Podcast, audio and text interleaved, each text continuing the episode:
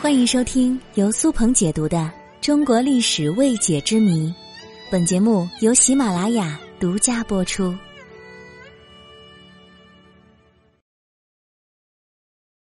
古代的行军速度。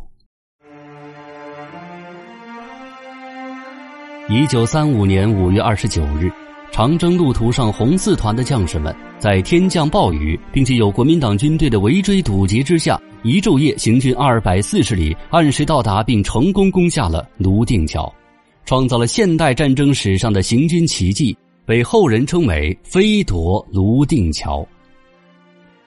可见，行军的速度可以作为战争中决定胜负的关键因素。那么，在使用冷兵器为主、交通并不那么方便的古代，军队的行军速度究竟如何呢？首先，我们需要了解行军速度分为长行军或急行军。长行军就是正规成建制的部队正常在一天之内的行军速度。根据先秦时期的兵书记载，古时步兵行军速度大概为一天三十到四十里，并通常将一天的行军路程三十里称为一射。成语“退避三舍”说的便是向后退军九十里。听到这儿，大家可能会产生疑问，因为即使按照大家平常步行上班的速度，大概一个小时也能走五公里，也就是十里路。那为什么身体素质较好的古代士兵一天才能走三十到四十里，也就是十五到二十公里呢？其实，古代军队的行军速度受到很多因素的制约。首先，在行军的时候，为了节省体力，士兵们一般不穿戴盔甲。盔甲通常是由马匹后勤部队运输，而行军途中最忌讳的便是遭遇战。没有身着甲胄的军队碰上整装待发的敌人，往往会面临单方面的屠杀。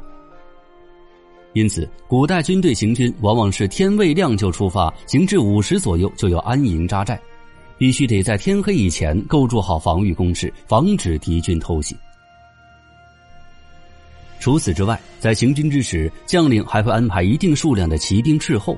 这些斥候都是百里挑一的精锐，他们的任务就是四处打探敌情，保护行军大部队，以免遭遇伏击。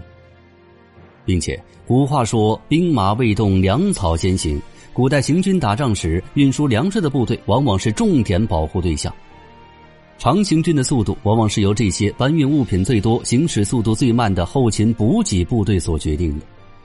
所以，一般部队一天三四十里的行军速度也就不足为奇了。如果将领想派一支军队出其不意的搞偷袭，就需要用到急行军了。《孙子兵法》当中描绘的急行军，就是一天一夜不休息，用加倍的速度行军赶路，大概一天能走百里左右。《三国志》当中也记载说，曹公将旌旗五千急追之。一日一夜行三百余里，即当阳之长坂。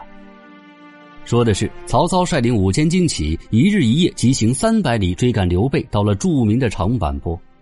可见古代步军急行一日大概为一百里，也就是五十里，骑兵可达三百里左右。值得一提的是，急行军对战士的体力和意志力都是极大的考验。经历了一天一夜高强度的奔波，还要保持住作战状态，无疑是非常艰难的。所以，《孙子兵法》当中也说到：“进者先，疲者后，其法十一而至。”就是说，有力气的人冲在前面，疲惫的人脱离了队伍，最后在完成一百里骑行军，还有力气作战的，往往只剩下十分之一了。由此，我们可以想象。曹操率领五千精锐，在历经了一昼夜的急行军之后，已是强弩之末了。最后被张飞率领的二十支骑兵挡在了长坂坡，眼睁睁的放走了刘备，这也在情理之中了。了解到了这些，我们再回过头来看看长征途中红军战士一昼夜急行二百四十里，却还保持着高昂的战斗力，完成了飞夺泸定桥的壮举。